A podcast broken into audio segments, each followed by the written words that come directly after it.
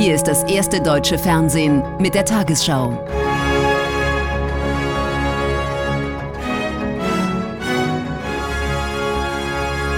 Heute im Studio Susanne Daubner.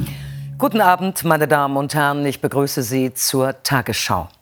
Außenministerin Baerbock hat vor der UN-Vollversammlung ein klares Signal für ein Ende des russischen Angriffskrieges gegen die Ukraine gefordert. Vor dem Jahrestag der Invasion sagte sie in New York, jedes Mitgliedsland könne zu einer Friedenslösung beitragen. Die Vollversammlung soll noch heute über eine Resolution abstimmen. Sie enthält die Forderung nach Frieden und einem Rückzug der russischen Truppen. Die Unterstützer hoffen auf eine möglichst breite Zustimmung. Es ist die sechste Resolution zum Ukraine-Krieg, die in New York diskutiert wird, aber die erste, die den Frieden in den Mittelpunkt stellt. Ziel soll ein umfassender, gerechter und dauerhafter Frieden sein. Krieg ist nicht die Lösung. Krieg ist das Problem. Die Menschen in der Ukraine leiden sehr. Ukrainer, Russen und Menschen weit darüber hinaus brauchen Frieden. Außenministerin Baerbock hat im Vorfeld in vielen Gesprächen für die Resolution geworben, vor allem bei Vertreterinnen und Vertretern des globalen Südens. In Ländern wie Ecuador oder Südafrika wächst der Frust. Der Krieg ist weit weg für sie, aber auch sie leiden stark unter den Folgen. Dieser Krieg hat überall auf der Welt große Wunden geschlagen. Familien auf allen Kontinenten kommen nicht mehr über die Runden wegen der steigenden Lebensmittel- und Energiepreise. Dieses Leiden muss ein Ende haben, in der Ukraine und überall auf der Welt. In der Resolution geht es auch um den Weg zum Frieden. Waffenstillstand, Abzug aller russischen Truppen, Wiederherstellung der alten Grenzen. Der russische UN-Botschafter spricht von einem Kreuzzug gegen sein Land. Diese Russlandphobie will Russland zerstören. Deutsche Panzer rollen wieder, um Russen zu töten. Der ukrainische Außenminister setzt auf breite Zustimmung der UN-Vollversammlung. Dies ist der entscheidende Moment, um Unterstützung, Einheit und Solidarität zu zeigen. Jetzt können Sie beweisen, dass Sie zur UN-Charta stehen, in Worten und in Taten for the UN Charter in words and in deeds. Diese Entscheidung am Abend vor dem Jahrestag hat große Symbolkraft. Dafür müssen aber möglichst viele Länder zustimmen, auch die des globalen Südens. Diese Abstimmung wird ein Gradmesser sein dafür, wie eng die Weltgemeinschaft zusammensteht, gegen Putins Krieg und für Frieden. Vor dem Jahrestag der russischen Invasion in der Ukraine hat Präsident Zelensky einen Sieg seines Landes gegen Russland beschworen. Wir haben viele Prüfungen bestanden und werden uns durchsetzen, sagte er. Morgen wird weltweit an den Beginn des russischen Angriffskrieges erinnert. Schätzungen zufolge sind Zehntausende Menschen ums Leben gekommen, Millionen verloren ihr Zuhause. Unser Korrespondent Vassili Gorlot schaut auf ein Schicksal unter vielen das Dorf Blistavica in der Nähe von Kiew. Hier stand noch vor einem Jahr das Haus von Tetjana Ponomarenko. Dann wurde es im russischen Angriffskrieg zerstört. Jetzt muss sie in ihrer Garage leben. Als der Winter kam, habe ich mich in einen Haufen Decken eingewickelt und hatte Mitleid mit mir selbst. Mein ganzes Leben habe ich mein Haus gebaut, gearbeitet und heute bin ich obdachlos. Ohne Arbeit, krank und ohne Haus. Vom ukrainischen Staat bekommt Tetjana 2000 Hryvnia im Monat, umgerechnet etwa 50 Euro.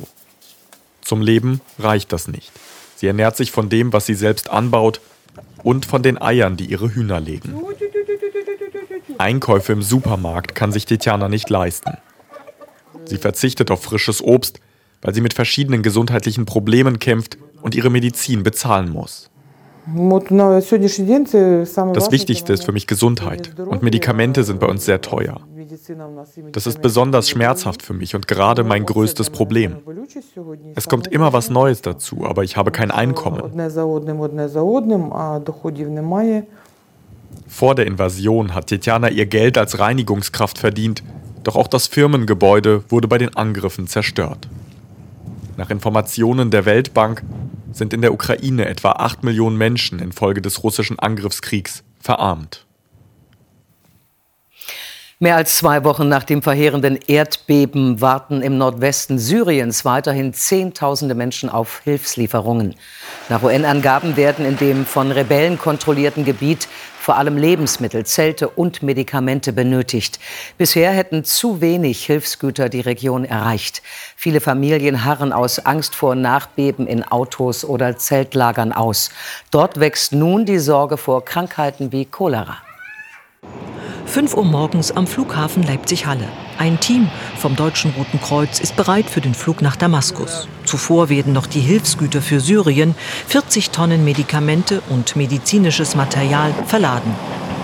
Diese Lieferung besteht jetzt aus ganz verschiedenen Medikamenten. Da sind äh, Antibiotika dabei, aber auch Vitamintabletten, Schmerzmittel, alles, was jetzt äh, gerade benötigt wird. Die Fracht soll in Damaskus nur schnell entladen werden. Noch bei Tageslicht soll die Crew den Rückflug antreten. Hintergrund sei die problematische Sicherheitslage vor Ort, erzählen die DRK-Helfer. Überhaupt sei die Verteilung der Hilfsgüter in das Land keine einfache Aufgabe. Es ist so, dass gerade in Syrien es sehr schwierig ist, weil sehr viel unkoordinierte Hilfe ankommt.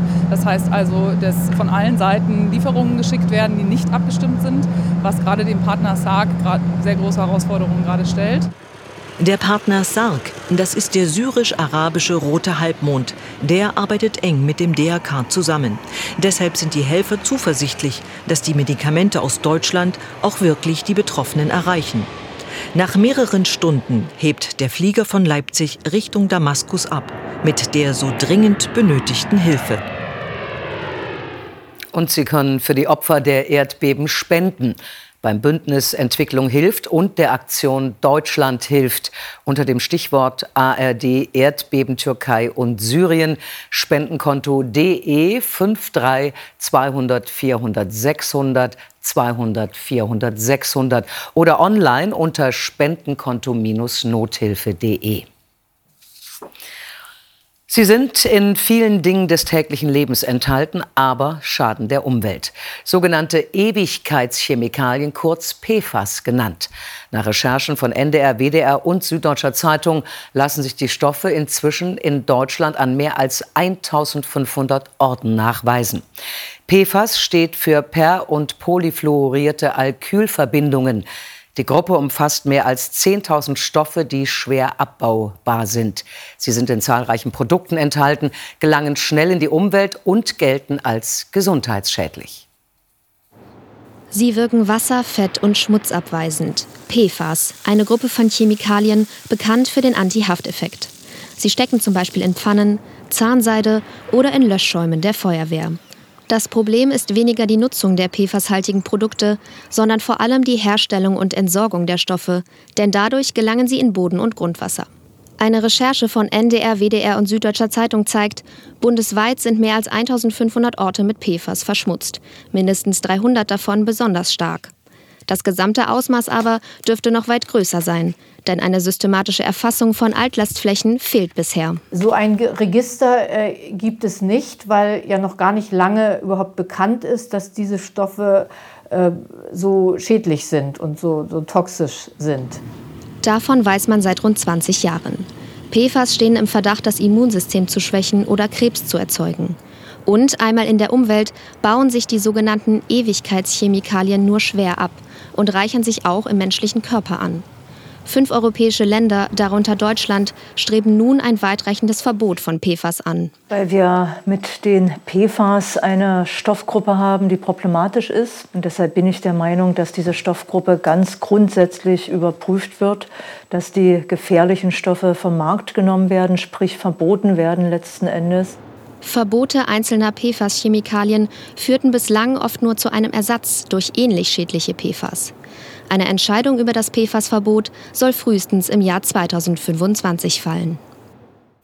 Mehr zu dem Thema sehen Sie heute Abend in der Sendung Panorama um 21.45 Uhr hier im Ersten. Kriminelle Banden sorgen in Haiti für eine deutliche Verschlechterung der Sicherheitslage. Vor allem Frauen sind von der Gewalt in dem Karibikstaat betroffen.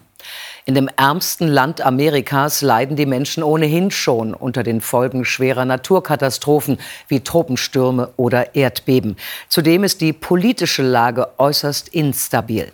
Seit Präsident Moïse vor anderthalb Jahren bei einem Attentat getötet wurde, hat die Bandenkriminalität stark zugenommen. Joe geht nur noch mit Angst auf die Straße seit diesem Tag im Dezember. Damals kidnappten und vergewaltigten sie 13 bewaffnete Männer, Mitglieder einer Gang. Sie will aus Angst vor den Tätern nicht erkannt werden. Ich wusste, mein Leben wird ab jetzt schwierig. Während sie mich vergewaltigt haben, wollte ich lieber sterben. Eine von vielen grausamen Geschichten in Haiti, wo sexuelle Gewalt derzeit grassiert. In nur einem Monat suchten 131 Frauen Hilfe bei Sozialarbeiterin Marie Petit-Frère. Die Gangs, sagt sie, wollten die Frauen in Angst versetzen, sie demoralisieren, kontrollieren. Viele Frauen leiden massiv unter den Banden. Und wenn sie Anzeige erstatten, passiert einfach nichts. Die Polizei wirkt hilflos oder kooperiert mit den Gangs, die den Großteil von Port-au-Prince kontrollieren. Überfälle, Entführungen, Gewalt sind alltäglich. In diesem Krankenhaus der Ärzte ohne Grenzen werden ständig Menschen mit Schussverletzungen behandelt. 20 diese Woche, zuvor 80. Dazu das ständige Ringen um Medikamente und Material. Wir kämpfen darum, Dinge zu importieren. Wir kämpfen um genügend Benzin oder Sauerstoff. Es ist ein ständiges Ringen. Vor den Passbehörden Gedränge und Chaos. Tausende wollen nur weg. Bisher schafft es Haiti nicht aus eigener Kraft aus der Krise. In der Antarktis wurde noch nie so wenig Meereis gemessen wie zurzeit. Die mit Eis bedeckte Fläche sank auf den niedrigsten Stand seit Beginn der Satellitenbeobachtungen vor 40 Jahren. Forscher befürchten gravierende Auswirkungen auf das antarktische Ökosystem und die Weltmeere. Freie Fahrt für die Polarstern, das deutsche Forschungsschiff unterwegs in weitgehend eisfreien Gewässern der Antarktis. Seit Beginn der Messungen vor 40 Jahren gab es nie zuvor so wenig Meereis wie derzeit. Für uns ist das äh, ein großes, äh, eine große Überraschung und äh, auch ein Warnzeichen, weil das bedeuten könnte, dass demnächst überhaupt kein Eis mehr im Sommer in der Antarktis zu finden ist. Kein Meereis, muss man dazu sagen. Seit fünf Jahren bereits beobachten die Forscher einen kontinuierlichen Rückgang des Meereises. Das könnte Auswirkungen haben auf das gesamte antarktische Ökosystem mit seinen Kaiserpinguinkolonien. Sollte in der Folge das Wachstum von Mikroalgen beeinträchtigt sein, hätte das Konsequenzen für die gesamte maritime Nahrungskette. Die Tatsache, dass äh, jetzt das Eis so stark zurückgeht, ist also wirklich äh, bedenklich, weil das heißt, also die Wärme hat es irgendwie geschafft, nach Süden zu kommen. Und das könnte jetzt äh, der Anfang sein von äh, einem wesentlich rapideren Klimawandel, den wir in der Antarktis bisher noch nicht gesehen haben. Die Forscher befürchten eine Kettenreaktion. Durch weniger Meereis werden weniger Sonnenstrahlen reflektiert, was den Ozean zusätzlich erwärmt. Die Polarstern dürfte wohl auch zukünftig immer öfter freie Fahrt haben. Skispringerin Katharina Althaus hat bei der nordischen Ski-WM in Slowenien eine Goldmedaille gewonnen. Die Oberstdorferin siegte in Planica beim Sprung von der Normalschanze. Emotional überwältigt. Katharina Althaus, die neue Weltmeisterin von der Normalschanze. Nach dem ersten Durchgang auf Platz 2 liegend griff die 26-Jährige nach der Führung. 97 Meter brachten die Oberstdorferin nach vorn. Die Norwegerin Ström hätte ihr Gold noch entreißen können, doch der Sprung mit 95 Metern zu kurz. Für Katharina Althaus ist es der erste WM-Titel in einer Einzelentscheidung. Silber ging am Pinkelnick aus Österreich, Bronze an die Norwegerin Ström. Selina Freitag freute sich über Platz 4 und über Gold für die Teamkollegin. Und nun die Wettervorhersage für morgen, Freitag, den 24. Februar. Ein neues Tief zieht vom Nordmeer zur Ostsee. Dahinter erreicht uns nasskalte Polarluft. Heute Nacht überqueren dichte Wolken mit Regen die Mitte und den Osten. In den Frühstunden kommt auch im Norden von der Nordsee her wieder Regen auf. Der breitet sich am Tag bis in die Mitte aus. Im Norden und Osten fällt zum Teil Schneeregen, in den Mittelgebirgen Schnee. Ab dem Nachmittag setzt auch im Süden Regen ein. In der Nacht kühlt es ab auf 7 bis minus 1 Grad. Morgen im Sauerland nur noch 2, im Süden nochmal 10 bis 15 Grad. Am Samstag im Osten ab und zu Schnee bis in die Niederungen, sonst nur einzelne Schneeregen oder Schneeschauer. Montag und Dienstag im Westen und Nordwesten öfter Sonnenschein, in der Südosthälfte mehr Wolken, aber kaum noch Schauer. Um 22.15 Uhr spricht Karen Mioska in den Tagesthemen mit Bundesaußenministerin Baerbock über die Resolution der Vereinten Nationen zu Russlands Krieg gegen die Ukraine. Außerdem, wann wird es endlich wieder so, wie es nie war? Ein Film über eine ungewöhnliche Kindheit. Ich wünsche Ihnen einen angenehmen Abend.